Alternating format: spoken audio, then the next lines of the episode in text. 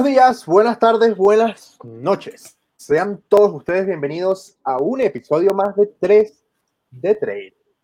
El podcast donde la cerveza y el trade running hacen el amor y hoy ojalá sea uno de esos episodios de los que se acerca más el día que volvamos al Irish que de los que se alejan. Para volver a hacer el amor en persona y no por stream. Este es el episodio, ya voy a sacar la cuenta rápidamente, pero creo que es el episodio número 20 desde, desde que comenzó la pandemia. Ya les voy a decir exactamente. 30, no, no, no, no, es el número 10, 17. 17, 18. Es bastante igual, es bastante. Es mucho, sí, es demasiado. 18 episodios en 50 días, 52 días. Igual. 18 episodios casi y seguimos llevando al Irish en el corazón. Exactamente. Yo lo extraño mucho. Yo lo extraño mucho. Ayer, hablaba, ayer hablaba con alguien. también. Ayer hablaba con alguien que y hablamos de que yo extraño mucho la cheeseburger, esa fija, siempre, siempre la. Y también los de los, ¿cómo se llaman? Deditos de queso. Ellos tienen los, triang los triangulitos de mozzarella. Eso, uf, una locura. Yo me quedo, pero con, con la bacon burger, uf, marica, me encanta. Yo creo que de lo que más, lo que más nos hace falta es la buena onda de la gente del Irish.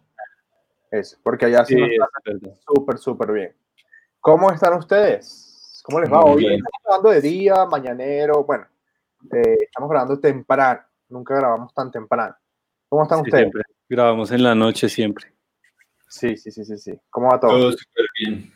Agradecer también a la gente de Musem Emeralds. Sí, señor. Sí. Y recordarles a todos las camisetas, eh, vino tinto, las camisetas vino tinto que llegaron a nosotros gracias a Musem Emerald.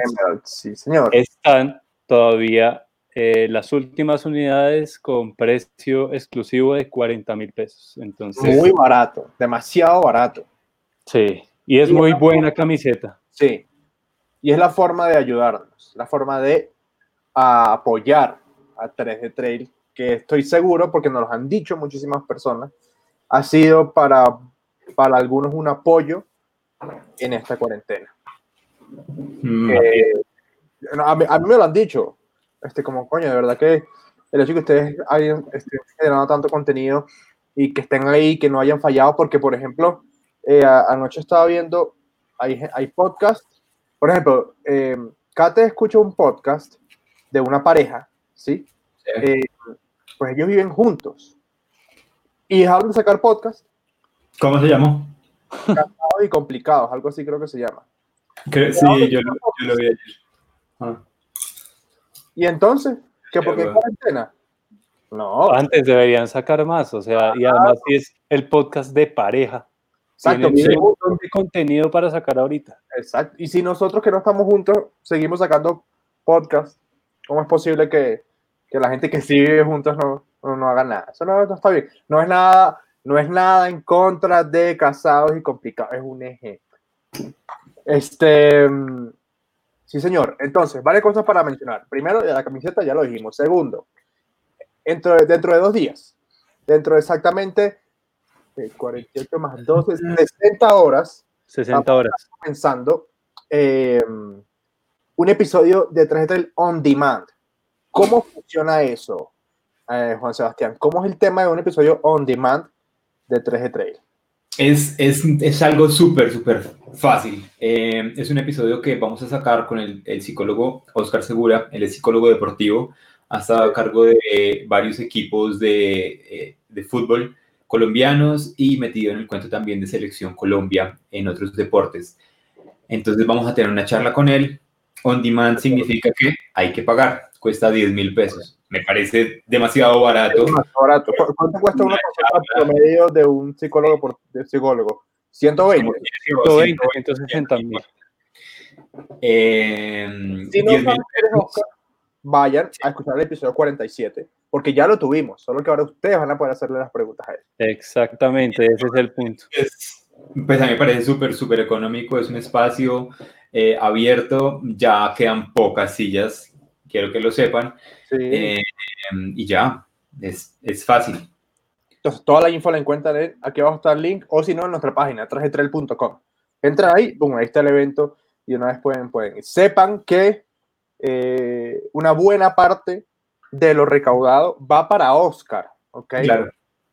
Eh, Sí, si no, si no, o sea, todo depende de la cantidad de inscritos, pero pues al principio será todo para él. Exacto. Hay, o sea, hay un monto mínimo establecido por nosotros que es para Oscar. Eh, Es para y mientras no lleguemos a ese monto, eh, que estoy seguro que vamos a llegar, pues eh, va a ir todo para él. Ya, a partir de ese monto, ya pues nosotros nos vamos a quedar con algo porque eh, hay que comprar un espejo a ustedes para que se vean eso que se hicieron en la cara, que no, no entiendo que no entiendo esos bigotes que se hicieron. Bueno, déjate crecer el tuyo. ¿Qué pasa? Pero, si ya yo- pero si ya yo me lo quité, ya yo lo Ah, tuve. pues vuélvetelo a poner. No, ¿saben qué me pasó? En serio. Que pues tenía ya barba y un día, no sé si a ustedes les pasa, que el bigote ya comienza como a coger hacia adentro de la boca. Entonces, estaba trabajando y me estaba molestando mucho y fui rápido al baño y me bajé solo el bigote para que no me molestara. Y se me olvidó. Y entonces, como a los dos días, fui a entrevistar a, a Renacer, este, estuvimos con él, y, y cuando me, me- me vi, estaba con barba grande y sin bigote. Yo, mierda. Bueno, no, ya estoy aquí. Y se me olvida hoy. Ahora, parece, no sé qué parece. El, el tema, el tema del bigote, que sí es un poquito harto, es el, es el cuidado, que hay que Sí, Para- bueno. evitar eso, entonces hay que cortárselo con, con tijera. Aquí el bordecito. hay que volverse un máster con la, con la, la afeitadora, manejar más de una afeitadora, pero es chévere, es una moda chévere. Yo no tengo. Vamos a implantarla en el, en el, yo no tengo la Yo- paciencia, yo les- lamentablemente. Yo les digo la verdad, estaba el otro día viendo un video, eh, un video de, de los Red Hot Chili Peppers y estaba, estaban haciendo un en vivo como acústico por ahí que hicieron hace como tres años y lo estaba viendo, recordando y vi a Anthony Kiedis, el vocalista de los Red Hot Chili Peppers con su bigotote así tremendo, todo bien hechecito y yo, es que es una, Pero hoy- es- también, bueno, no sé si él, pero esa, esa gente tiene quien les cuide el bigote. es una moda chévere y alternativa. Es algo Chévere, muy- chévere. Yo ahorita más tarde voy a ir a, a bajarme el cabello, creo que me voy a bajar la barba también. Eh, quiero aprovechar acá para hacer la cuña de dos cosas mías rápidamente. Primero, como ustedes, como ustedes bien saben, arranqué hace dos semanas un proyecto que se llama ¿Por qué hacemos lo que hacemos? Son seis charlas con seis invitados deportistas colombianos que no son corredores de montaña, pero que ni tienen... corredores tampoco. Exacto. Bueno, sí, sí. mm, Sí, un poquito. poquito. Renacer un Eh, poquito. Mm, este, un poco bastante, pero bueno, eh, Sí. estamos, estamos teniendo invitados de lujo, de mega lujo. Eh, son seis invitaciones, la idea es tener tres hombres, tres mujeres. Eh, estamos bien encaminados para lograr eso. Eh, el primer invitado fue, ¿quién fue el primer invitado, Juan Sebastián? ¿Sabes quién fue? ¿Te acuerdas? Em, El primerísimo, el primerísimo, Señor Esteban Chávez. Esteban Chávez. El primero fue Esteban Chávez, Qué la- pedazo de entrevista buenísimo, weón, de verdad. muy bueno. La. Por cierto, Tengo, tengo que decirte aquí que sentí un poco de celos de no estar ahí entrevistando a Esteban Chávez. Un día lo prometo hacer. Porque saben que el, el otro día me di cuenta y dije, bueno, qué locura la gente que tengo en, en WhatsApp. Entre esos Esteban Chávez. Y les puedo decir que el tipo es, por lo menos por WhatsApp, el tipo es lo más pana del mundo. O sea, yo le dije, primero te habla de mi perro, no sé qué, relajado. Y segundo le dije, mira, bueno, listo, ya tengo los artes, te los mando. No, no, no, tú, tú mandes eso, yo, yo confío en ti, tú tranquilo, eh, yo soy, eh, ¿cómo fue que me dijo? Em, yo soy relajado o algo así. Yo te voy a decir que fue exactamente lo que me dijo. Ah, yo soy breve, yo soy breve con como las brevas. Y yo, mierda, Voy a, qué buena gente. a recomendarles un documental de él hermoso, Sí, que es donde cuenta la, la historia como de su relación eh, con su papá y Sí. con su mamá Ay, A con el través- hermano. Sí, sí. a través del ciclismo. Es, pero Vamos a a, mí me hizo llorar, es muy bonito. sí, Y señor. otra entrevista que es muy buena es la que la de Juan Piz con, con Esteban. con Es Esteban una, Chávez. una locura. Y se va pegando todo el equipo porque se pega el hermano, la novia, eh, la chica a la que le está cayendo el hermano. No, es muy chistoso. Y- y- para mí es el mejor episodio que tiene Juan P. González. Hasta No lo he visto. Se tengo no lo he visto, con una cerveza en la mano porque te vas a cagar de la risa. Es muy chistoso. Em, de hecho, yo lo vi justamente después de entrevistar a Esteban y dije, mierda, o sea, este tipo es demasiado multifuncional para, para el tema de las entrevistas, o sea, porque esta entrevista es otra cosa. Em, entonces, bueno, como les contaba, el primer invitado fue Esteban Chávez. El segundo invitado fue la semana pasada Mauricio Salazar, mejor conocido como Renacer, un ultraman colombiano, un tipazo, increíble lo que logra y lo que hace con, sus, con sus retos. Y esta semana, es decir, mañana en la noche, vamos a tener a nada, nada más y nada menos que a Oscar Córdoba, exportero de la selección Colombia, Boca Juniors, de Millonarios, del Besiktas, un portero histórico de la selección. ¿Quién no sabe quién es Oscar Córdoba? O ¿Quién sea, no sabe creo que no es, creo que no es latinoamericano el que no sepa quién Oh, es. voy, a, voy a contar una anécdota chistosa. Yo escribí, después de hacer la charla con, con Mauricio, escribí, hey, en- y puse una foto de la selección Colombia del Mundial del 94, se me falla la memoria, y dije, en esta foto está el próximo invitado. ¿Quién creen que es? Y Jesse respondió como a los 10 segundos. Oscar Córdoba. Yo, mierda. Entonces le escribí por fuera, Oscar, así como para hacerla, para confundirla. Oscar Córdoba, ¿en serio? Y me dice, ya va, Oscar Córdoba si, si está en esa foto, es que yo no sé mucho de fútbol. Y yo le dije, y yo le dije, sí, sí está, es el, es el portero. Ah, bueno, no sé qué. Y entonces ayer le escribí, mira, sí era Oscar Córdoba el, el invitado. Y me dije, viste, yo sabía. Y yo, Sí, es que el, el, el papá de Jesse jugó en las, en Inferiores. de, de Millonarios. Eso. Eso me, Ah, ok, mira, por ahí va. eso me contó. Y la semana que viene tenemos ya una mujer increíble, confirmada, no la puedo decir. Este, y estamos. Escríbela en el privado, en el privado, en el privado. Es que no, no sé, yo creo que sí la conoce. Uy, la. Si es, si, si es esa mujer que... No, no, no, no, no, no. No es es esa que que creemos. No, no, no, no, no. Pero la estamos trabajando. Pero la estamos, Ojalá. la estamos trabajando. Ahí se la Bueno. mandé la, la invitada la semana que viene. Esas Ah, claro, claro que son dos. Ahí, se- ahí se las mandé. Eh, Esta, eso por esta- esta mujer ha estado por ahí. a esa mujer la conocemos. Sí, No, claro. Tú la conoces, Jorge. Este, mm, bueno, eh, eso por un lado era una de las promos. Y la segunda es que este sábado a las 6 de la tarde vamos a tener la edición virtual del Run the Night, que era la carrera que abría nuestro calendario este sábado. Eh, obviamente no vamos a tener carrera presencial, porque pues coronavirus, pero eh, nos inventamos una forma virtual para participar. Es una media maratón de trivia en la que ustedes van a tener que responder sobre fuerza natural, sobre Kukunoa y sobre el trail running. Así que súper invitados. El registro puede ser gratuito si ustedes lo quieren, si no pueden hacer una donación o pueden ser corredores sponsors del evento. Que pueden participar. Entonces aquí abajo está toda la info en el... Cuenta, cuenta un poquito de pronto porque al menos yo no me he dedicado a leer bien a detalle el, el, el evento, pero cuenta cómo va a ser la, la dinámica. O sea, porque cómo es que eh, a medida que va en la altimetría subiendo, eh, las, la, la dificultad de las preguntas va siendo también más difícil, valga la redundancia. Y uno qué tiene que estar haciendo en esos momentos, uno tiene que estar corriendo, uno tiene que estar qué. Sí, ajá. Tuve un tema técnico, pero ya volví. Em, Ah, ok. ¿Cómo funciona? ¿Cómo funciona? Eh, son 21 preguntas, una cada kilómetro. Entonces, ¿Y uno cómo va haciendo los kilómetros? Ajá.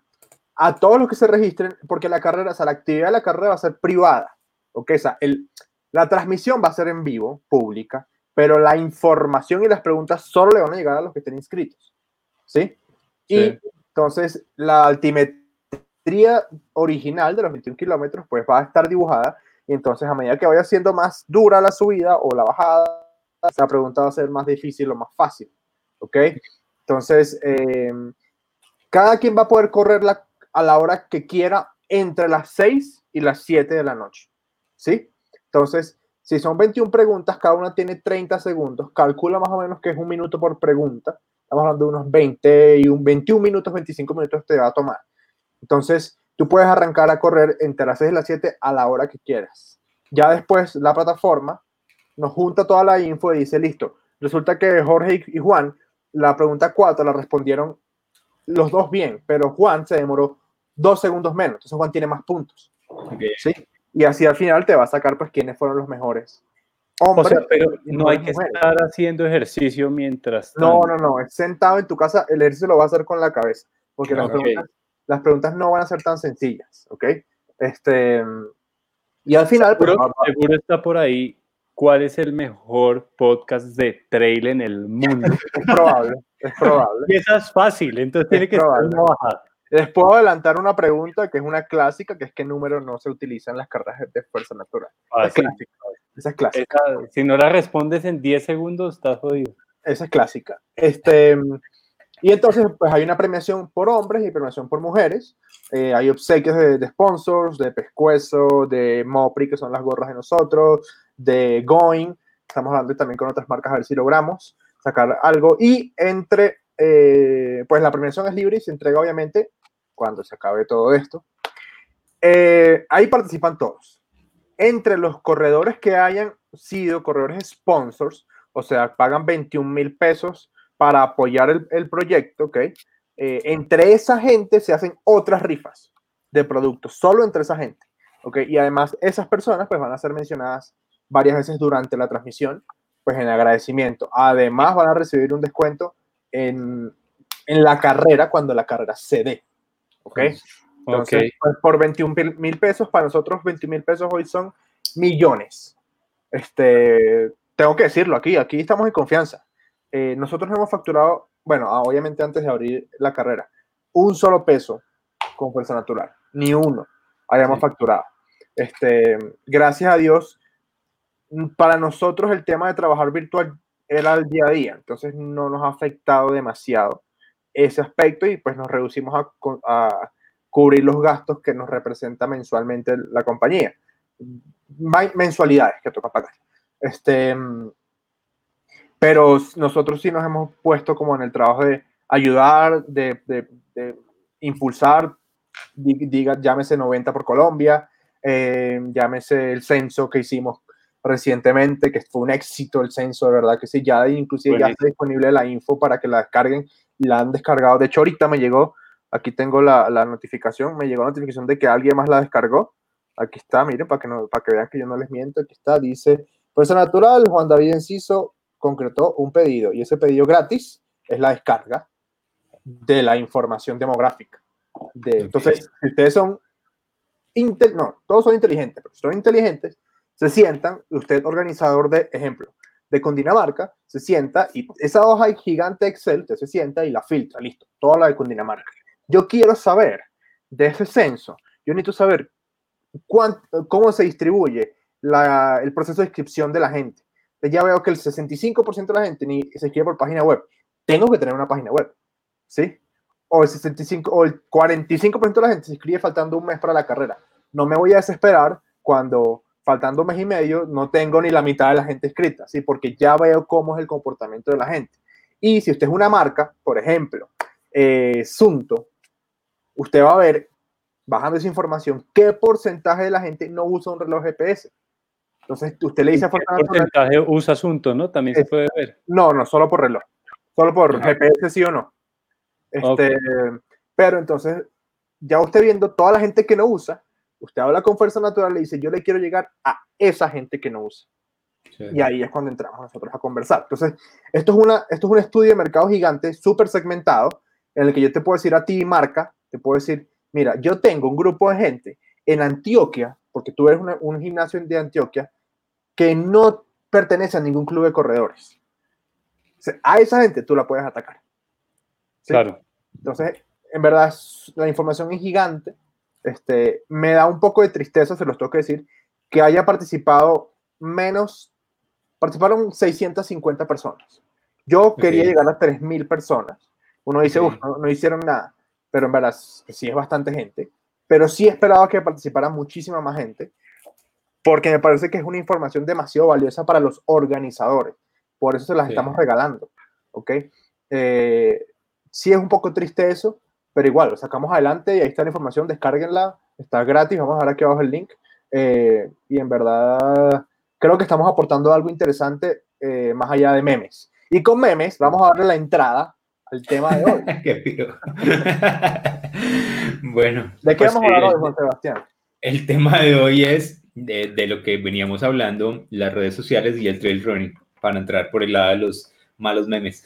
¿Cuál es el enfoque que le queremos dar? No tenemos nada en contra de los memes. No, nada. Que hace memes. Pero ¿cuál es el enfoque que le queremos dar a esto? Las redes sociales en, en, en todo su ámbito, cómo, cómo funcionan y cómo abrazan y cómo exponen el tema de el trail running a nivel Colombia y a nivel mundial, ¿sí? Cómo, cómo nosotros nos vendemos a través de las redes sociales y que los buenos y los malos de las redes. Buenos y malos, no personas, sino buenos y malos de cosas. Exactamente. Sí, lo que pasa es que, de, hecho, trayendo, trayendo un poquito a colación eh, la conversación que teníamos del domingo con Joaquín López, episodio que ya está disponible ahí en las plataformas. Si no pudieron conectarse en vivo, está ahí con con Joaquín López estábamos hablando un poco acerca de ese tema y él nos contaba que, que él es muy malo con sus redes, que afortunadamente hace parte del equipo Movistar de aventura en Ecuador y que el equipo Movistar tiene como una serie de managers y personas que les ayudan un poco con el tema de las redes sociales, pero que él al momento de, de, de exponer su, el quién es él, el quién es Joaquín López, él no usa mucho las redes sociales, simplemente eh, trabaja eh, con su imagen, pero más presencial que, virtual. Entonces creo que ese es un enfoque bien, bien chévere porque, no sé, también recordando un poco algún día, hablábamos en un episodio de que para ser un deportista de trail élite, entre comillas, hay que saber manejar las redes sociales hoy en día y eso, y eso es algo que, digamos, yo tuve un par de conversaciones de controversia en eso porque me decían unas personas como, o sea, ¿qué les pasa? Porque dicen eso si eso es mentira. O sea, un deportista élite simplemente tiene que saber eh, hacer su deporte al 100% para ir y meterse siempre entre los primeros lugares para y para destacarse en ese deporte. Claro. Entonces yo creo que ahí es un poco el tema donde queremos llegar y es decir, cómo las redes sociales hoy en día pueden complementar lo que es un atleta eh, de élite y un atleta amateur completamente, cómo las redes sociales pueden potenciar la imagen que él quiere hacer, hacer mostrar y quiere hacer ver al mundo. Eso es cierto. Yo, yo digo algo siempre en las redes sociales y es que lo mejor de las redes sociales es que todo el mundo tiene una voz. Y lo peor de las redes sociales es, que todo el mundo tiene una voz. ¿Sí? Entonces, para mí las redes sociales, primero, no hay que tomarlas tan en serio. Segundo, em, y esto es tanto para la vida en general como para el trail. Segundo, uno tiene que aportar, ¿sí? Sobre todo en esta época. ¿Ok? Que estamos viviendo, que están locas. Em, también es respetable, y por eso digo que lo mejor de las redes es que todo el mundo tiene una voz, es que también es respetable que eh, tú no das tomes tan en serio y seas así públicamente. Sí, eso está bien, no hay ningún problema. Por ejemplo, hay, hay un corredor, un buen amigo mío, que solo comparte unos memes, pero son memes de alta, literalmente son de alta calidad, son buenísimos, ¿sí? Y está bien, o sea, uno sabe que él va a publicar memes, chévere, ¿sí? Eh, todo es válido, ¿sí? Yo pienso que lo que tenemos que hacer nosotros es utilizar las redes sociales a favor de nosotros, nosotros como sociedad, y en este caso como comunidad de trail colombiano, eh, y no en contra. Y cuando hablo en contra es no para estar peleando, es para estar diciendo usted es, usted no es, usted hizo, usted no hizo, sino es bueno, yo de qué forma puedo ayudar a jalar para arriba, ¿sí? Este, Pienso que eso es algo que cada quien debe ver desde su perspectiva cómo puede ayudar. No quiere decir que, hacer, que hacer memes esté mal, porque si tú quieres ayudar con memes y hacer reír a la gente, válido, completamente válido. Se puede, claro, o sea, está, esta cuenta que se llama Ultra Running Memes, que son memes netos americanos, y que son buenísimos, y solo publican. eran, eran, porque esa cuenta la, dejaron de usar. Hacer reír de, de verdad no es fácil, o sea hay, hay que ser muy, muy bueno para hacer esas cosas.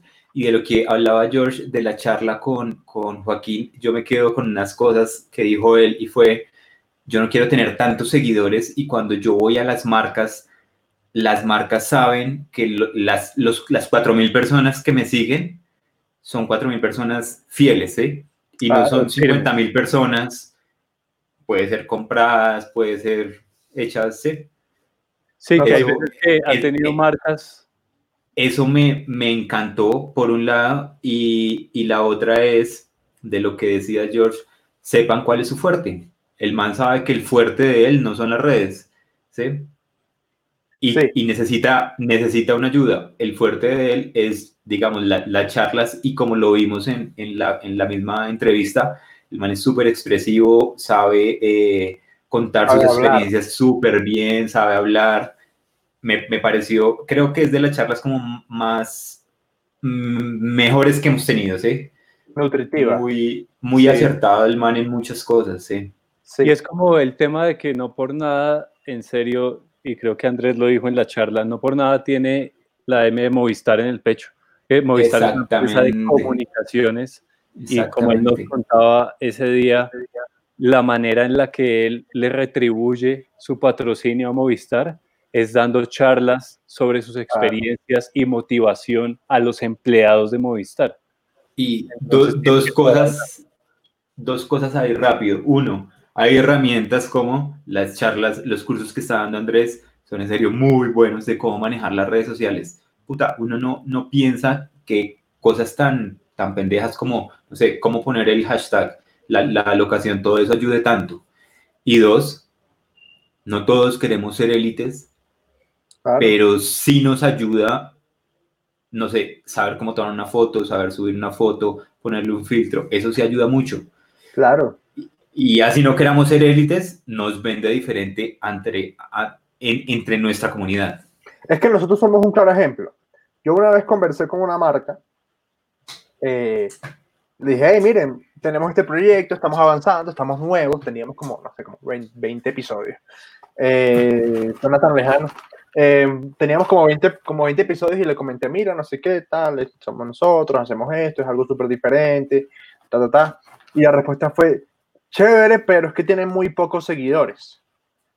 Y yo le respondí, listo, vas a ver cómo, te voy a, no de mala onda, pero te voy a demostrar cómo mm, nuestros pocos seguidores son mucho más sólidos que la cantidad de seguidores X que tú puedas tener.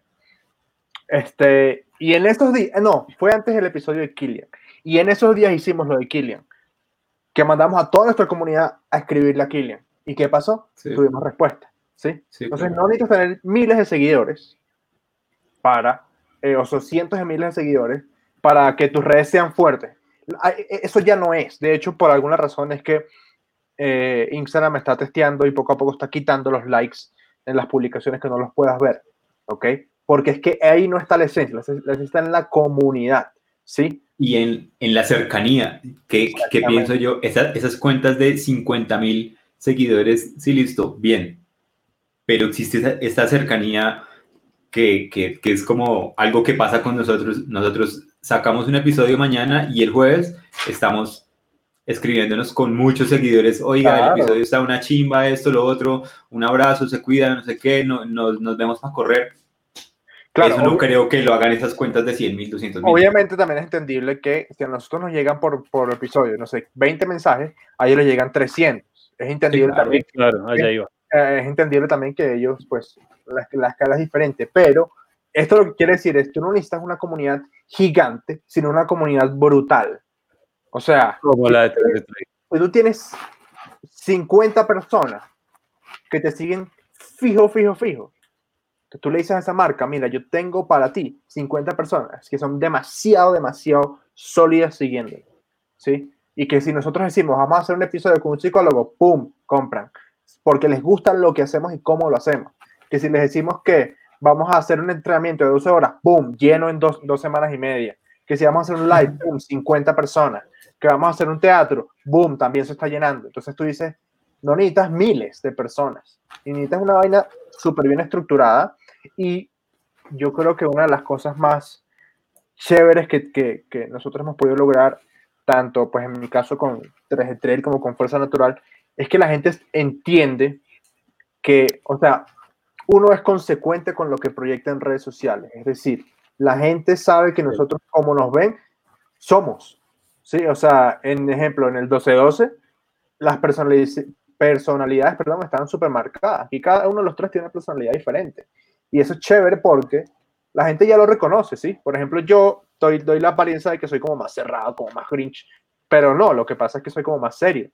Pero tú te sientas a hablar conmigo y pues bien, pues bueno, creo yo, ¿no? Obviamente yo no voy a decir que soy malo, pero... A mí me, eh, me encantó ese comentario que nos dejaron que no, no sé si lo vieron y decía como que no, no los conocía y todo, los conocían en el, en el 12-12 y son unos, bacanes, yo, puta, que como, puta, qué chévere que, que, que la gente se dé la oportunidad y que las cosas hayan salido bien.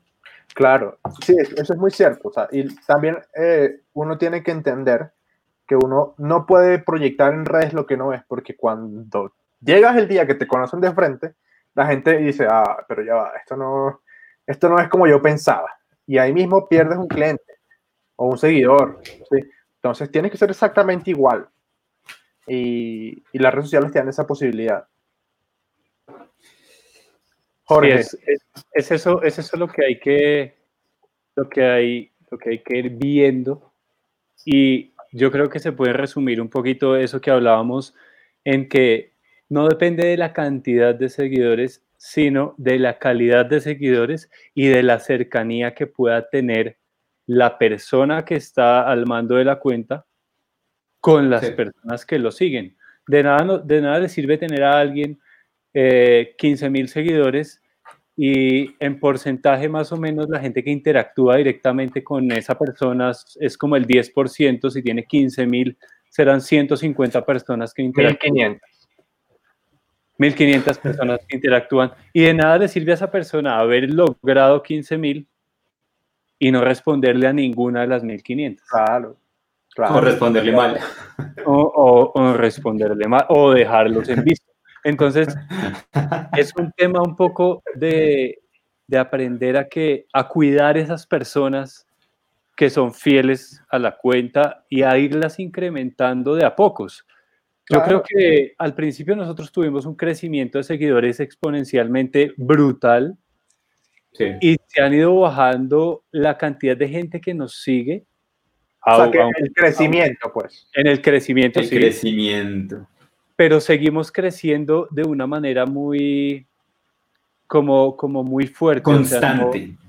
constante, fuerte y nunca dejamos a nadie que nos escriba, nunca lo dejamos ir, siempre lo, lo intentamos meter al grupo de la gente importante. Y sobre todo, sobre todo me parece importante es que el crecimiento ha sido real y orgánico, en el sentido que ha sido como ha tenido que ser, ¿sí? porque no, no, te sirve de nada tener X cantidad de seguidores y, y, no responder. Entonces, tenemos que, vamos, estamos acercándonos a los 2000, brutal. Son 2000 tipos que saben lo que hacemos, eh, que nos pueden recomendar. De hecho, lo hablamos en estos días. Uno de los invitados que tuvimos en las entrevistas nos recomendó con una persona que también nos gustaría entrevistar. Y eso fue orgánico, eso pasó en un episodio entre ellos dos. Nosotros no hicimos nada. Sí. Entonces, si tú haces un, es que es muy fácil. Si tú haces una cosa bien y te ven tres, esos tres le pueden contar a otros tres, ya van seis. Y si esos seis le cuentan a otros, a cada uno a uno, ahí van dos y así. ¿Sí? Entonces, por eso tienes que ser muy genuino desde el principio. Porque si alguno de esos te conoce y se da cuenta que no eres como, como, como proyectas, eh, comienza el efecto dominó al revés. Eso se, resume en un dicho, en un dicho súper, súper cierto y es los clientes se ganan de, a uno y se pierden de a miles. No se lucha uno a uno sus clientes y se pierden de a miles si tú haces mal tu, tu labor. Claro. Una sola vez, ese, ese, eso es como el COVID, el putado se riega rapidito. Sí, la, los comentarios malos siempre hacen mucho más ruido que los buenos. Por eso, quiero, quiero, quiero ir con eso a, a los comentarios, eso, los comentarios ácidos, la, la, gente que no, que no aporta y que solo, solo quiere como, si no sé, crear roces, crear vainas, que para mí eso no...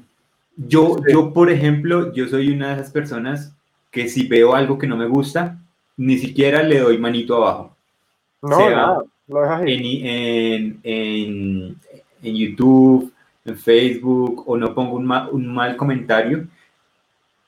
Y he, he venido como mejorando eso y digo, si voy a escribir algo, que sea algo que apoye. ¿sí? Sí, Oye, no, no, no me gustó esto, la cámara la puedes poner mejor, ta, ta, ta, ¿sí? sí, sí, sí. Vaina. O, o, o- o mandar un mensaje privado, hey, mira, vi esto, está bueno tu concepto, me gusta, eh, te recomiendo porque yo lo he hecho, a mí me ha funcionado así, te lo recomiendo a ver qué tal te sale, pruébalo, un abrazo, ta, ta, ta, ta. Si no hablas mal de él en público, no hablas bien de él en público, no lo expones, pero estás aportando algo, ¿sí? Em, por ejemplo, yo, lo, en mi caso, en mi Facebook personal, yo lo uso el 85-90% de las cosas son para cosas de trabajo, para impulsar lo que hacemos desde acá, desde Fuerza Natural, desde las cosas que yo hago eh, solo. Este, pero busco siempre como en aportar, ¿sí? Y, y Sí, entonces yo veo que, por ejemplo, esto es una opinión súper personal, por favor, no vayan a sacarme de contexto. Eh, yo veo que, por ejemplo, la gente comparte, yo no sé, que el COVID, oye, bueno, vamos, obviamente vamos a meternos en tendencia. El COVID eh, es un problema porque la, porque la capacidad del sistema sanitario colombiano no da, ¿sí? El COVID está a 160% de la capacidad del sistema sanitario, es un ejemplo, ¿sí? Y entonces eso, alguien lo comparte. Y entonces tú ves que esa publicación tiene 500 compartidos, 500, ¿ok?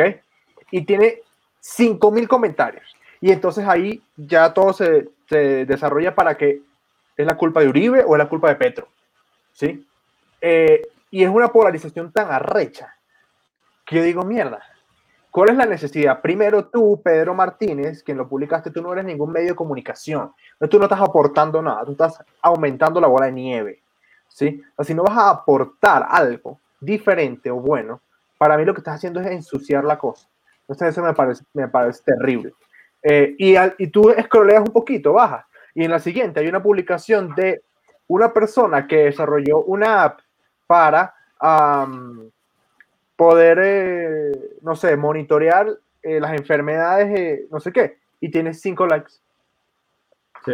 Y tú eres como, mierda. O sea, esto que está aquí abajo es mucho más brutal.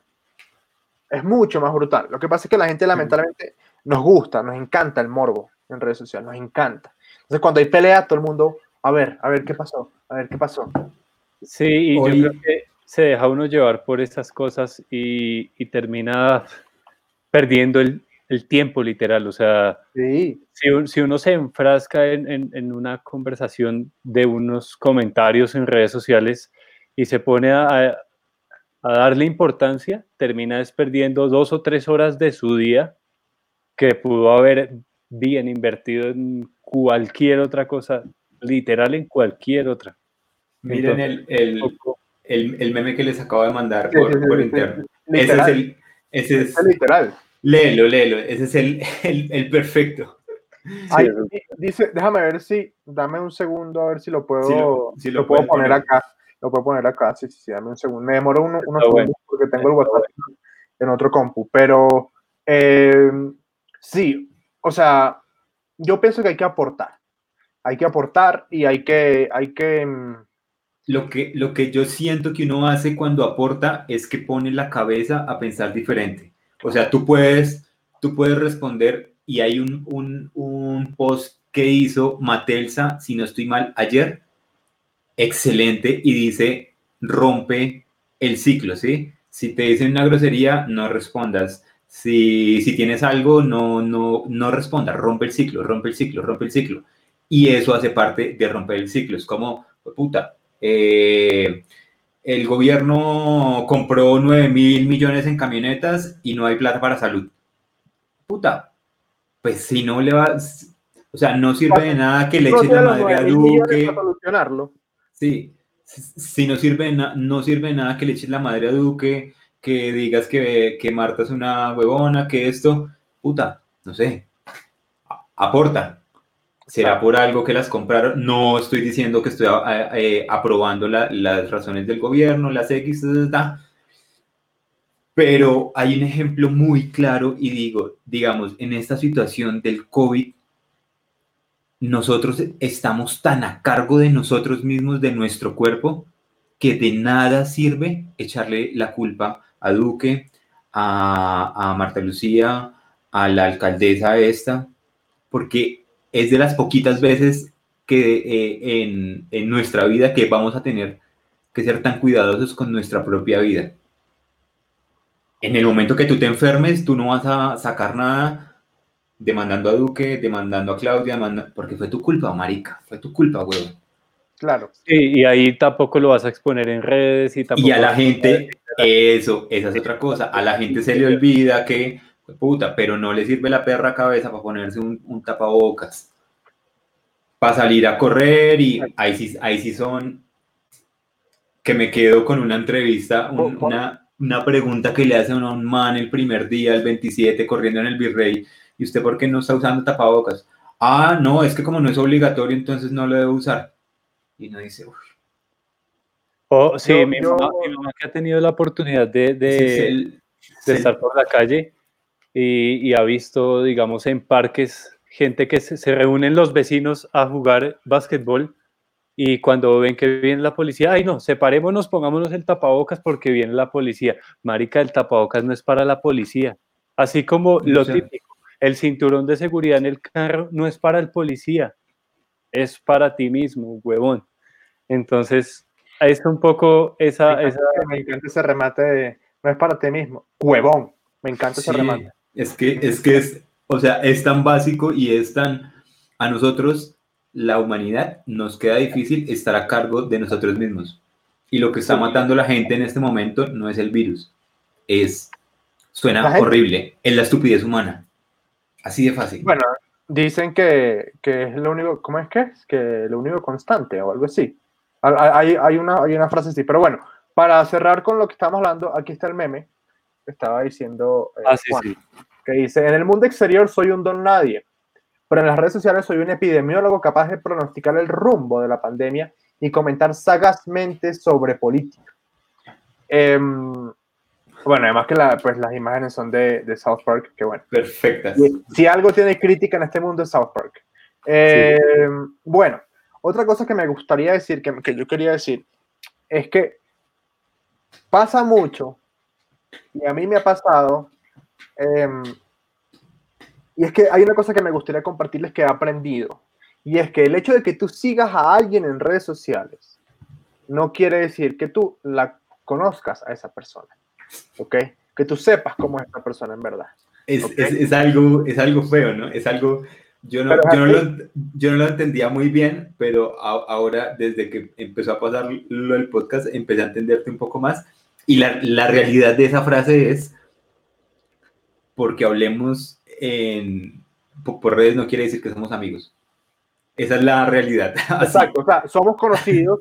Yo te voy a tratar de una buena manera porque soy, pues, soy una persona educada pero el hecho de, no sé, voy a dar, un ejemplo, un ejemplo muy general, y es que a Jorge yo en unos episodios, hace un tiempo, estábamos jodiendo de lo del el enólogo y lo del anólogo, ¿verdad?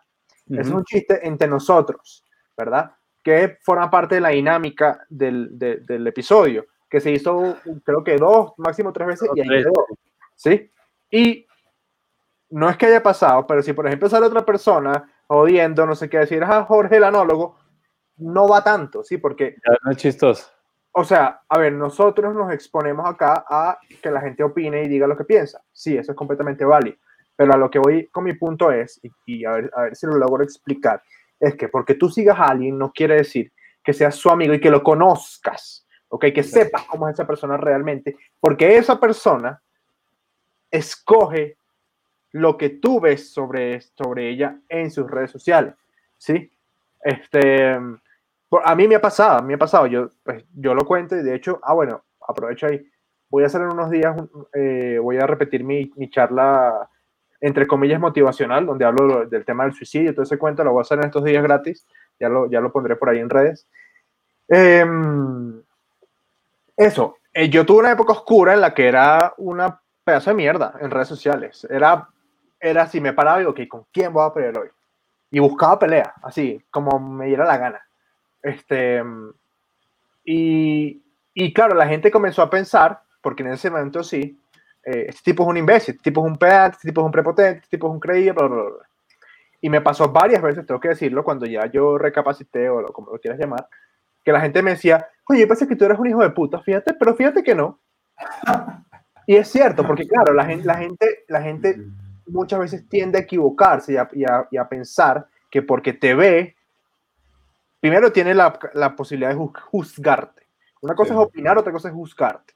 Y tiene la um, potestad de saber cómo eres tú, ¿sí?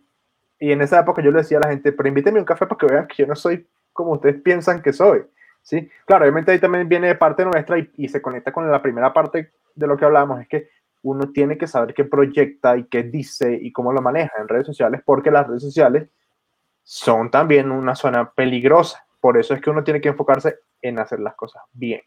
Como dicen en mi país, en hacerlo bueno.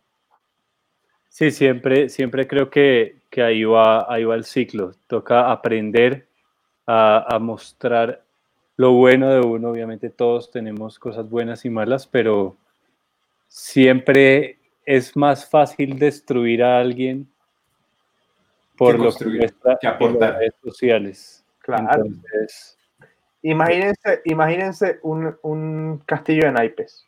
¿Cuánto te demoras poniendo cada carta para que se arme la escritura? ¿Cuánto te demoras quitando una carta? Así funcionan las redes sociales. Todo lo que tú construyes por años se te puede ir. En, en la imagen, en lo que la gente opine, ¿sí? Y eso, pues, no es tan, no es tan chévere. Es, un riesgo que corremos todos al estar en redes sociales. Pero pienso que uno tiene que saber cómo.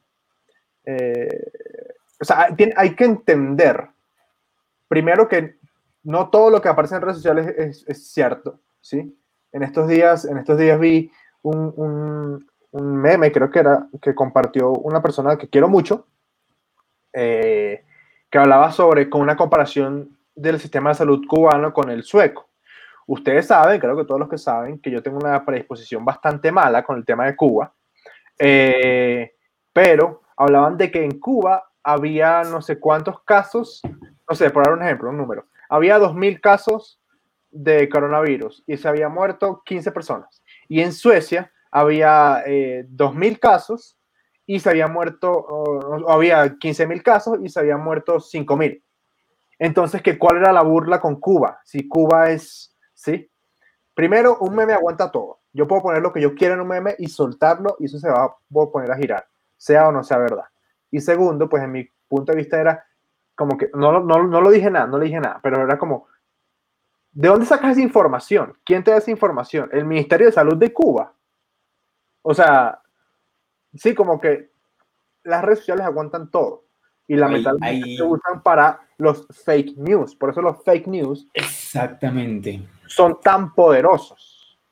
Hay dos cosas ahí que les iba a comentar. Hoy publiqué exactamente algo que es de fake, fake news o, o, bueno, lo que nos quieren hacer creer las redes sociales y esas cosas.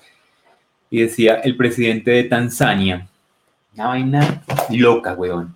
El presidente de, de Tanzania, el man estaba como eh, desde hace mucho tiempo asegurando que la OMS estaba haciendo algo no muy bien en Tanzania. Entonces el man lo que hizo fue mandó varias pruebas de COVID sacadas eh, de una chiva, de un pájaro e incluso de una papaya a la OMS. Y la, y la OMS se las, se las dio como positivas. Entonces el man dice, la OMS no nos está dando información real. Entonces no se crean lo que, lo que están diciendo. Y dicen, marica, y eso está pasando a nivel mundial. Entonces no, no, no se crean, ¿sí? Todo lo que leen. Sí. Y la otra cosa que, que lo que dices de Suecia es, eh, Suecia está siguiendo un modelo de, de salud que es un poco loco y es que la gente joven salga, coja defensas, o, sea, se, se, se, vuelva inmune ante, la, ante el COVID y la gente mayor se quede en casa. Ese sistema sí es bueno, pero eh, conlleva un alto número de muertes, mientras todo ese grupo se vuelve inmune. Claro. Entonces, no, sí, no, no, no. El comentario va a no crean todo lo que encuentran. Exacto, exacto. Las redes sociales tienen un poder gigante de difundir información. Y muchas veces esa información no es cierta. Por eso, gracias a las redes sociales y a los fake news, está Donald Trump sentado en la Casa Blanca. Aquí abajo les voy a dejar el link de un documental que se llama eh, Nada es privado o algo así. Y habla sobre, básicamente explican cómo hicieron para posicionar a Donald Trump en el poder. Y lo hicieron no hablando bien, bien de Donald Trump, sino hablando mal de Hillary Clinton. Así ganaron. Y yo, yo voy exactamente en esa parte en House of Cards. que estoy impresionado, marica. Estoy como... ¿sabes, qué me pasó? Yo estoy... Pues, yo, yo, veo, pongo series como que ya he visto de fondo que me gustan mucho para trabajar. Y ayer estaba trabajando y puse House of Cards. Creo que es la primera, segunda temporada, todavía estoy recién volví a arrancar. Carajo, y ayer la puse y estoy trabajando y resulta que hay una pandemia, no una pandemia, no, una cuarentena dentro del, dentro del Capitolio, porque sí. una carta con polvo blanco y pensaban que era y yo puse, pero aquí también. Cuarentena, por favor, no más. No, yo, yo estoy en la parte, en la parte donde, donde el man se autoataca para em, empezar a llevar toda marica. Y yo digo, impresionante como, como hasta qué círculos de poder eh, pueden servir las redes sociales. Para todo, para todo. Es impresionante, Para todo, para todo. O sea, bueno, a ver, no vamos a entrar en detalles, pero por algo hay una polémica por un presupuesto asignado al mejoramiento de la imagen del presidente de Colombia en las redes sociales. Sí.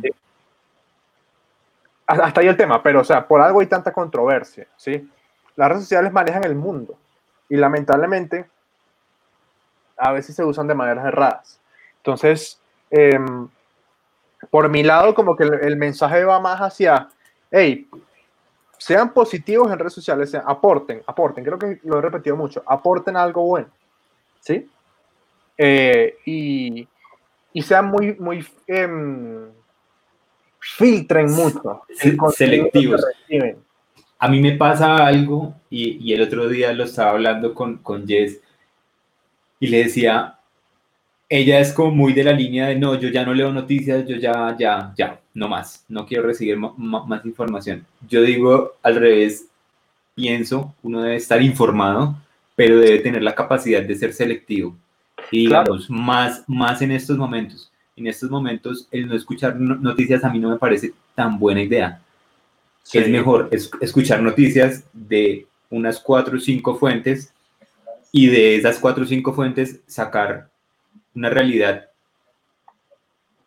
pues, sí. lo, lo, lo más acertada posible, ¿sí? Sí, creo que ahí es que saber seleccionar de dónde saca uno la información nomás. Y eso es una posibilidad que te dan las redes al seguir o no seguir gente. eso, es otra cosa. La gente dice, eh, sobre todo he visto mucho con los podcasts que pasa eso que hay un episodio o una publicación o lo que sea y los comentarios son, no, que tú, que eres un mal parido, que no sé qué, tal, tal, tal. Y la respuesta siempre es, ¿para qué carajo me sigues? Mm. Si no te gusta. Así es simple. O sea, las redes sociales te dan la oportunidad de seguir o no seguir. Bloquear, ocultar. Em, hay mil maneras. Yo se los voy a decir de una vez. Aquí, aquí estamos en intimidad. En Facebook, por mi trabajo, por lo que sea, a mí me agregan 15, 20 personas al día, de las cuales conozco a máximo sí, máximo. Entonces... Yo, yo en eso, en eso ya... Pero en Facebook, por ejemplo, yo solo veo el contenido de la gente que yo quiero. Entonces dejas de seguir a la gente. Los tienes en Facebook, sí, pero no ves lo de ellos porque primero algunos son tóxicos. Segundo, digamos que tú no necesitas eso en tu vida. Yo, por ejemplo, noticias, yo no veo noticias en Facebook. Yo veo noticias en Twitter. Y saben que tengo yo, se los voy a recomendar si a ustedes les gusta. The New York Times tiene la posibilidad de tú suscribirte a, a un boletín diario en la mañana. Ah, sí. Entonces tú le pones ahí como tus gustos. Y con algoritmos ellos van viendo que ese tipo está leyendo más sobre deporte, sobre, sobre tecnología. Vamos a ir mandándole más sobre eso. Entonces yo me despierto y tengo un red con mi agenda del día, tengo un correo del New York Times con las noticias del día y eso es lo que leo mientras me tomo el café. Cuando que se, yo, yo escucho mucho radio, escucho mucho la W en la Sí. mañana. Y Me Blue son Radio. como, muy objetivos. Blue Radio es bueno también. Eh, Hay de redes, de redes que siga. Uy, ese podcast del tiempo me encanta, weón. Bueno. Se llama el, el primer café, algo así, el café de la mañana. Sí, Es bueno. muy bueno. Yo sigo que a semana, eh, el espectador, el tiempo. ¿Saben que estoy como- siguiendo como últimamente hablando un poco del tema de más política y, y cosas de, de actualidad? Eh, la página, no sé si saben quién es Daniel Ospina y Daniel Samper. Sí, sí, los Eh, Danieles. Los Danieles. Sí, que ahora tienen, se salieron de semana los dos y están en una... Los una- sacaron. Los sacaron. eh, y están ahora en una página web que se llama Los Danieles. Y se les va a unir Es otro, da- Es genial. Daniel. genial de reinventarse. se se les va a le- unir otro se le Daniel que Daniel- es Daniel Coronel, que de hecho dibujante. escribió, Daniel Coronel escribió un- una entrada en el blog eh, hace ocho días, si no estoy mal, que se llama El Nuevo Pobre. O sea, lo deja a uno, lo, lo sienta, lo sienta de una. Es Deje- una- Dejémoslo aquí abajo. Creo que este va a ser el episodio con más links, pero es que lo vale. Manda, Eh, manda, el, manda el link, George. Al, al- ahí, al ahí va, ahí va. Este. Brutal. hay una cosa que me gustaría recomendarles, que yo no sé si entra dentro de redes sociales, yo creo que no. Pero es que sean, por ejemplo, yo Facebook lo uso para trabajar. Yo, es el trail running, yo lo busco en Facebook. ¿Sí? Las noticias y las cosas que me ponen a pensar, yo las veo en Twitter. Y lo visual, lo, lo, eh, yo lo llamo lo livianito, ¿sí? Como lo inspiracional. No, lo liviano, lo que no me, no me va a mortificar viendo, ¿sí? O como que lo que puedo Ok. ver en la cama está en Instagram, ¿ok? Y cuando quiero un contenido un poquito más estructurado de ver y, y- y escuchar, voy a YouTube, ¿sí? Pero tú no me vas a ver a mí nunca eh, en un Facebook buscando la página de El Espectador para ver noticias. Yo no sigo cosas de noticias en, en- en- Facebook, ¿ok? Para mí Facebook, en mi caso, es para trabajar. ¿ok? Entonces, yo sé que a veces puede ser fastidioso estar en tantas redes sociales. Ah, bueno, y yo, yo veo, o sea, consumo más de lo que, de lo que genero en TikTok. Yo veo TikTok, me parece genial. Hay Ay, marica, a mí me encanta. geniales en TikTok. Pero, por A mí ejemplo, me da mucha risa. creo que esto lo puedes hacer tú también, Juan. Yo en TikTok solo publico cosas de mis perros. Sí, Y ok. bueno, y bueno, tú tienes eh, mucho más actores que yo. Sí. Eh, entonces, Actrices. este, exacto, actrices en tu caso. Eh, entonces, sean depurados y si no quieren seguir a alguien, no lo sigan. Y si les estresa, no lo sigan. O si no, hay alguien que no les gusta lo que publica, pero no lo, tienen, no lo pueden dejar de, de tener en Facebook por X motivo. No lo sigan en Facebook. Ustedes pueden darle la opción de dejar de seguir y no les va a aparecer la noticia de ellos nunca. ¿ok? Si ustedes hay una chica que es intensa en redes, en el Instagram y todo el tiempo están, eh, está poniendo 500 historias al día, oculten las historias, ¿sí? O sea, háganse ustedes ese ejercicio de depurar sus redes sociales, no tienen que seguir a todo el mundo. Por ejemplo, yo eh, estoy, y de hecho esto es un ejercicio que hacía con Jorge, dejar de seguir cuentas basura. Yo desde hace un tiempo estoy haciendo eso. Y, y, Es que es muy- y- y ustedes sabían, porque en, en un momento alcancé a seguir en, en, en Instagram como a, 500 a 5000. Ahora dije, no sigo más de 500. Y estoy en el digo ejercicio literal, literal. Si sigo a 4, elimino a otros 4.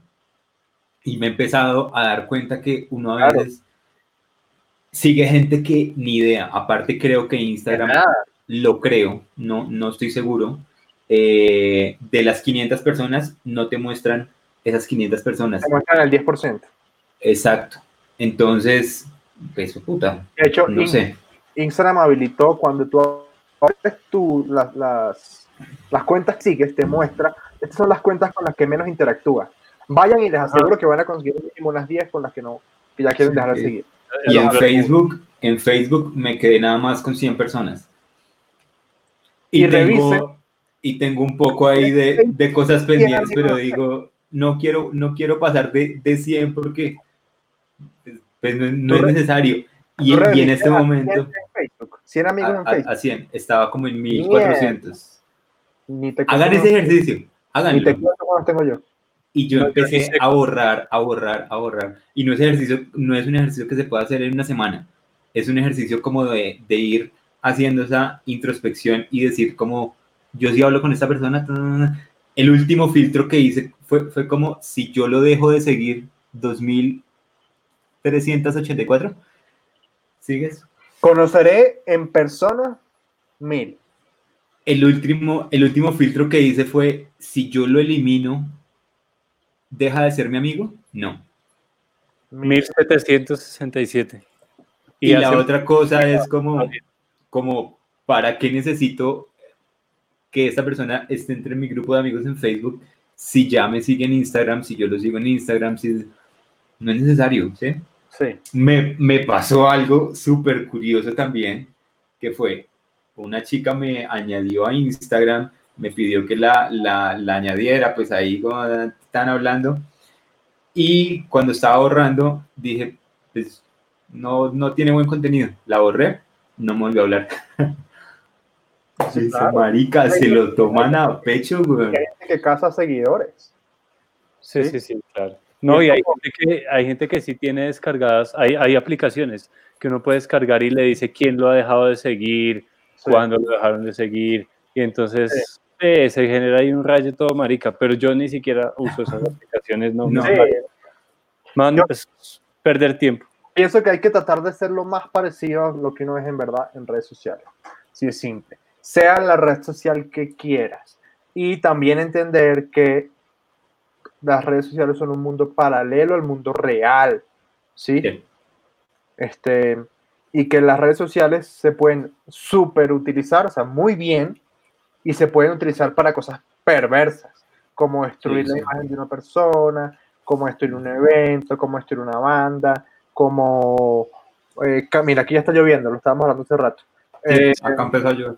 como canalizar de manera negativa información, ¿sí? Este, y lamentablemente, entre comillas, en las redes sociales todos somos iguales, ¿sí? Sí. Entonces, eh, Les iba a hacer una, una pregunta rápido. Sus, bueno, es que le- la mamá de George no es, no es tan, tan señora. ¿Sus papás usan redes sociales? sí, Yo, Wow. yo hace una semana le, le enseñé a mi papá a usar Instagram porque él es así súper, no, esas redes sociales o entran y lo averiguan y a él le gusta mucho el tema de la arquitectura. Entonces le dije, no, es una, una aplicación donde tú entras a ver fotos. No, eso está feliz. A cada rato me Claro. manda fotos. mi, mi papá, casas. mi papá usa Facebook, mi papá y mi mamá usan Facebook, eh, no lo dominan, porque de hecho el domingo, el Día de las Madres, mi mamá le quería mandar una foto a una amiga, ¿sí? Y la publicó en su estado. en su cuenta. tipo, o sea, en, en su, sí, en su, en su wall. Como, mira, María, no sé qué, lo que te estaba contando. Y eso le aparece a todo el mundo. Pero bueno, este, mi papá también usa Facebook y mi papá sabe usar Strava. Ah, claro, obvio. Tu papá sí, claro. No usan Instagram ninguno de los dos. Saben usar YouTube, pero mi mamá usa muy bien Pinterest. Mi abuela Mi papá, mi papá, mi papá ama Pinterest, Claro. Es que para Sí, llegar- pero lo Mi tiene mal, lo, lo tiene mal cuadrado y le llegan como 80 no- notificaciones al correo todos los días claro, de nuevas fotos. que Pinterest es intenso también. Pinterest es ¿Saben intenso. por qué, por qué usa Pinterest? Mi abuela. Porque Por- en, en, esta, en este tema de la, de la cuarentena hubo un momento que no, no sabía ya qué más, qué más hacer de almuerzo. Entonces mi mamá le dijo, como entra aquí, mira, y, y aquí puedes mirar recetas. Claro, Y digamos, los tapabocas que está fabricando ahora mi abuela, sí. el molde lo encontró por Pinterest. Eso es, eso es buenísimo. O sea, Yo- Hay que utilizar bien las redes sociales. Yo amo eh, YouTube por eso, marica. Uf, en estos momentos hay, hay, mm, no sé si a ustedes les ha pasado, que, que se casan como, como con dos o, o tres Canales. líneas. Sí, yo estoy casado, a mí me gusta mucho el tema como el misterio y de, de todo de, de eso de ovnis. Hay un programa que se llama Más Allá de, de, de Canal 13. Marica, es lo que me acompaña por muchísimo tiempo, mientras cocino, mientras saco las perras, mientras eso, viendo eso. Y, y creo que eso va a ser un gran recuerdo de la cuarentena. Claro. Claro, Sí. por supuesto. Yo, por ejemplo, Dime. trato de no seguir tanta gente.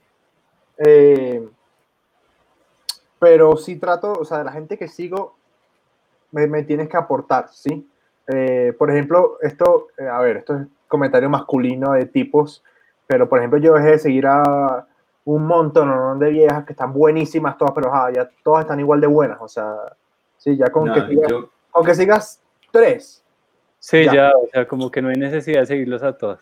Yo a mujeres sigo contaditas, weón. Y en estos días estaba viendo eso y digo, como así, viejas interesantes, el 90% son porque son deportistas, ciclistas, por ejemplo, así. a ver si hay un ejercicio que podamos hacer rápido. Ustedes, alguien que todo el mundo siga y ustedes no sigan. Eh, Yo sigo futbolistas colombianos, por ejemplo, eh, de los que son a James, a Falcao, a, Cuadrado, yo no los sigo, no los sigo. Yo, Y, es gente que tiene miles de seguidores. yo dejé de seguir muchos ciclistas yo, por que, ejemplo, que no hacen más que subir cosas que, que no son buen contenido, ¿sí? Sí, que no aportan. sí.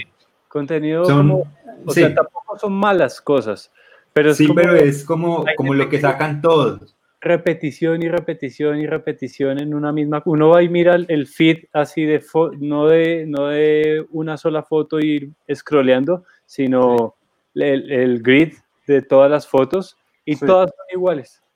Entonces ya dice uno como, o sea, ¿para qué quiero seguir mirando la misma foto pero otro día? por ejemplo, ¿saben quién es un ciclista que me parece brutal seguir? Y seguro los tres lo seguimos. A Ivonne Sugasti. Sí, Sí. sí, sí, claro. Ivonne Sugasti no es un tipo élite, bueno, sí lo es, pero no es un tipo mediáticamente gigante. Si no lo conocen o tal vez tienen referencia, es el tipo que vivía con Valentín San Juan en Barcelona. Sí, sí, en una... Eh, es un ciclista que a los 40 y toque años se está enamorando, eh, o sea, se quiere casar. A mí, a mí me fascina de él, pero me enamora la faceta de humano que vende. Sí, exactamente. Que, que, que dice yo soy sí, muy humano, que tengo malos momentos, en este momento está viviendo en un, en un parqueadero, como en un sótano, eh, adaptado. Pero Sí. fíjate, tipo se ha sabido reinventar, porque por ejemplo, él, él es ciclista profesional, corre para Sí. Orbea, que está patrocinado por Oakley, eh, y por ejemplo, obviamente en estos días no hay nada que hacer, y él, y él lo, hizo, lo dice y lo ha dicho antes de que esto llegara, es que él no, él odia el rodillo, que no le gusta el rodillo, pero pues le, le ha tocado adaptarse y gracias a Dios ha tenido eh, la posibilidad de llegar a tener unos rodillos mega pro, porque es un tipo de Orbea, ¿sí? Pero es un tipo que se sienta, las entrevistas son brutales, se sienta y entrevista a gente que tal vez es demasiado grande en el mundo, pero los baja y le dicen, para acá, hable conmigo como, como si nada. Hay una entrevista brutal de él que me encanta, es con Luis Enrique Martínez, ex, ex futbolista del Barcelona, ex director técnico del Barcelona, es un histórico. Este, y el- ¿Cómo, cómo es que le dicen a él? El, a Luis Enrique, sí, no, no, no, no lo tengo muy claro. sí, bueno. Pero bueno, el caso es que el tipo, este, el caso de Luis Enrique, el tipo tiene, mm, después de que se retiró, está haciendo Ironman, el tipo corrió sables, el tipo Sí. ha corrido la Cape Epic, el tipo tiene un maratón como de entre 2.35 y 2.50, tiene un maratón. Hay un, hay un documental de él especialmente eh, que sale él, el hermano y José Ahram cuando van a hacer como él y el hermano su primer Ironman, marica. Es un documental súper, súper bonito de reinventarse y de, de que en donde el man cuenta como yo he sido un futbolista de élite, pero acá vuelvo a ceros y vuelvo a aprender y vuelvo a, a, a, inventarme en un deporte. Es súper, súper bonito. Por ejemplo, ahora que lo mencionas, Joseph Afram, un tipo que yo dejé de seguir. Yo. Es que, es que, es que, me aburrió. A mí. A mí me tuvo una vaina y fue que eh, la cagó porque vendía una imagen de él que no era real. Y él, él, él, él, se quemó, él se quemó en su dicho ese de eh, I don't know where is the limit, but I know where it's not. Sí. Y vendiendo esa imagen de where is the limit, él se quemó en Red Bull Seven Islands cuando no lo pudo acabar. Sí. Y mucha gente se, como sí, sí, se desenamoró de él. Por ejemplo, ¿qué cosas me han gustado? A mí es algo que yo trato de hacer. Es que Ivonne Sugasti, a pesar de que el tipo es ciclista, él dice, a mí me gusta hacer otras cosas. A mí me gusta correr, a mí me encanta el fútbol, soy fanático de la Real Sociedad a muerte, pues vasco. Y de hecho en, estas, en esta época que el tipo dice, no tengo plata, el tipo se consiguió la manera de hacerle sesiones de ciclismo indoor a los equipos profesionales, a las plantillas. Y le hizo una clase de ciclismo a la Real Sociedad, le hizo una clase de ciclismo al Real Oviedo, ¿sí? Y tú dices, wow, o sea, en verdad es interesante, porque además el tipo tiene unas historias súper brutales. Él estuvo acá corriendo la, la leyenda del Dorado en el Quindío. Y, sí.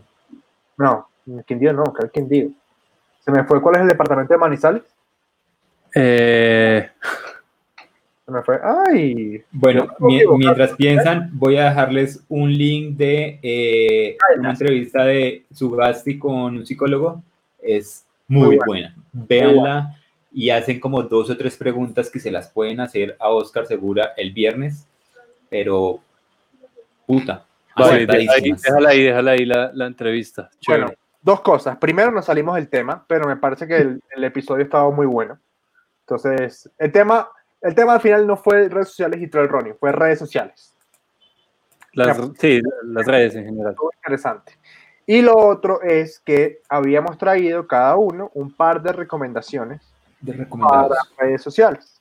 Entonces, sí, señor. me gustaría escuchar las tuyas. Bueno, yo les traigo por aquí, en, traemos una de Instagram, una de, de YouTube, ¿no? Señor. En, en, Instagram les tengo, para no repetir, porque ya de seguro que hemos, hemos hablado muchas veces y hemos recomendado muchas cuentas. Esto es un, un man que se llama Kyle Richardson. Es atleta de la Sportiva y de Black Diamond. Si y quieren, vive, vive en Boulder, Colorado. Si me dan un segundo. Eh, bueno, mientras tú vas hablando, yo voy buscando la cuenta de él acá. Dale. Y, y trato de ponerla. Y es, es, es, muy bueno porque siente uno que como vemos, por ejemplo, eh, uno, uno ve una persona real detrás de, detrás de ese Instagram, así. Y no, no es una persona que, que, aparente muchas cosas, sino que se muestra tal, tal como es. Mira, aquí y lo voy a compartir. Ajá, sigue, sigue. De, de YouTube eh, les tengo la cuenta de, de, un hombre que se llama Ted King. Eh, el man es un, es un amateur, es un amateur literal que le gusta correr eh, carreras de, de bici eh, gravel. Mira, aquí está Kyle Richardson. Entonces él hace, él hace gravel, ahí está Kyle Richardson, sí. Es brutal, weón. Es un Sí. tipo muy corriente. Y, y es, un- es como un Krupichka no tan famoso. Es como una mezcla entre, entre Kru- Krupichka con, con imagen de Joe Grant y Ricky Gates. Algo así. Joe Grant me suena, me suena Joe Grant. Sí. Suena. ¿Quién, quién será? Ajá, ¿y cómo se llamaba el otro? Y el otro es Ted King, que es un, es un ciclista eh, amateur que hace carreras de gravel por el mundo y hace muy buenos videos de, de lo que hace, de, de, las carreras, de los viajes que hace, cómo los hace. Tiene un muy buen contenido audiovisual, entonces... Hay un, hay un video de, de él, un documental súper bonito en donde el man hace Dirty Kansas, que es una de las carreras de larga distancia en gravel más largas que hay en el mundo Eh, y el man hace como, como el Ultra Dirty Kansas, que son 200 millas y el man se mete como, como 350 millas en non-stop. Mira, aquí está. Es súper bonito. Por lo que estoy viendo, el tipo publica más o menos dos episodios, dos, dos videos a la semana. Se llama King of the Ride. Sí. Aquí lo están viendo, ¿verdad? Sí. Sí, listo. Y ahora vamos entonces con eh, Juan. Si me puedes Ya te- de Instagram o de YouTube si quieres y pasamos aquí de una vez. A ver, es que yo ya, ya tengo acá todo organizado. Bueno, a. Yo tengo la mía rápidamente acá. Mi cuenta de YouTube, la cuenta de YouTube Listo. que voy a recomendar es esta. Se llama Matt Devela. Es un tipo que eh, está enfocado en el tema minimalista, en el tema del minimalismo digital, el tema de la productividad. Es un tipo que tiene un contenido brutal. Si alguna vez ustedes han visto un documental que está en Netflix que se llama The Minimalism, aquí está, de hecho aquí, aquí lo estoy mostrando. Es el director de ese documental Minimalism. Eh, aquí tiene una serie donde muestra cómo lo hizo. Tiene un podcast que se llama The Ground Up Show y tiene una serie de cosas de tecnología que a mí me encantan porque el tipo habla mucho de desintoxicación digital. Yo, de hecho, utilizo muchas de las técnicas que él dice y sí funcionan un montón. El tipo ha hecho unos experimentos de 30 días súper interesantes, súper, súper, súper recomendado lo que hace eh, Matt Diabella. ¿Tienes ya tu canal de YouTube, Juan? Para, Sí, ahí están en el, en el, en el privado. pero, ¿cómo, cómo llama? Es, es para yo, es para yo. Eh, de YouTube, eh, Daniel Reis, que no es de correr, es de ciclismo. Así, Daniel, Es Daniel Reis, este que está acá. ese. El man es, Español, fue, sí, fue ciclista, no élite, pero sí corrió mucho. Saca un contenido súper interesante y se ha vuelto muy duro en el tema como de unboxing y todo eso, pero el man tiene un puntico que no tiene todos y es que es capaz de decir la verdad a calzón quitado de todo lo que, lo que le dan para, para probar.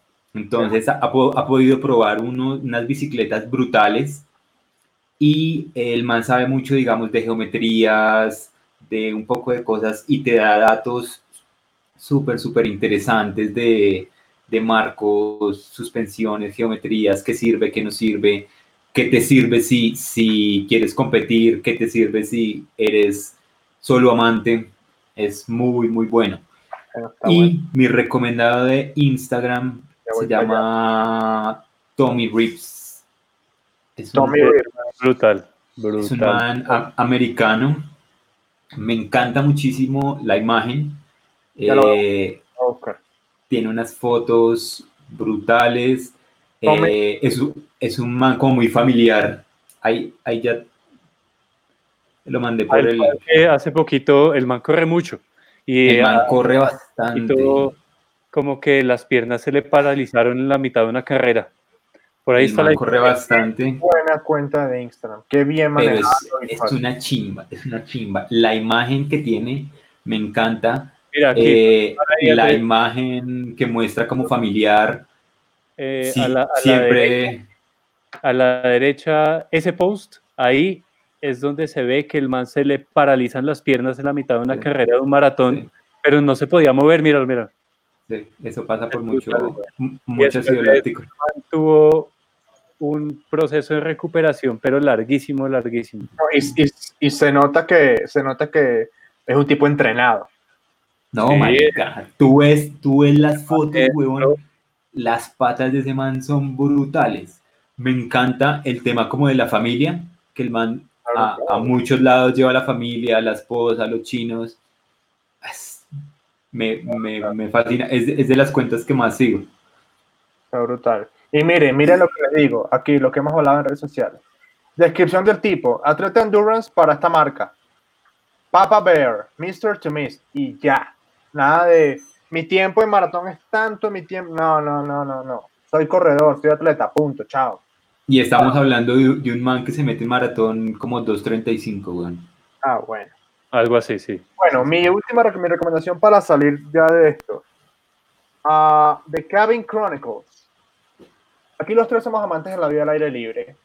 Y en esta página lo que hacen es mostrar ejecuciones de arquitectura en Sí, me fascina eso. el aire libre, al aire libre. fascina.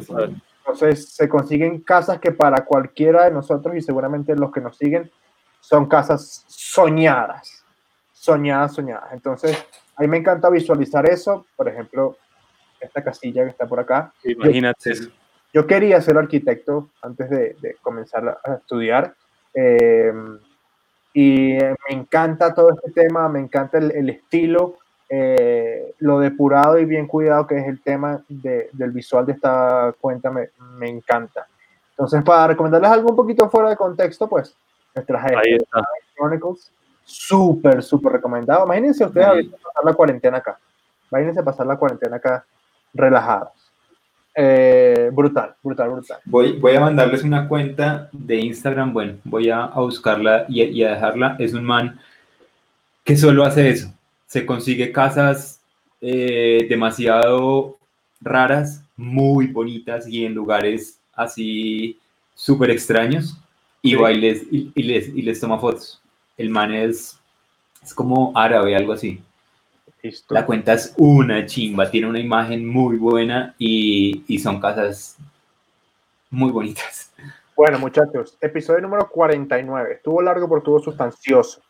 Eh, este viernes vamos a estar con el doctor Oscar Segura hablando sobre psicología deportiva. Entonces, aquí abajo encuentran el link, 3de3.com, muy fácil. Entonces, ya Sí. saben, cuídense mucho, después en sus redes sociales, sean buenas personas en la vida real y en las redes sociales. Nos vemos pronto. El mensaje del día. El mensaje del día, sean buenas personas en la vida real y en las, en las redes sociales. Cuídense mucho y sean buenas Chao. personas. Nos vemos pronto. Lávense las manos. Chao. Chao.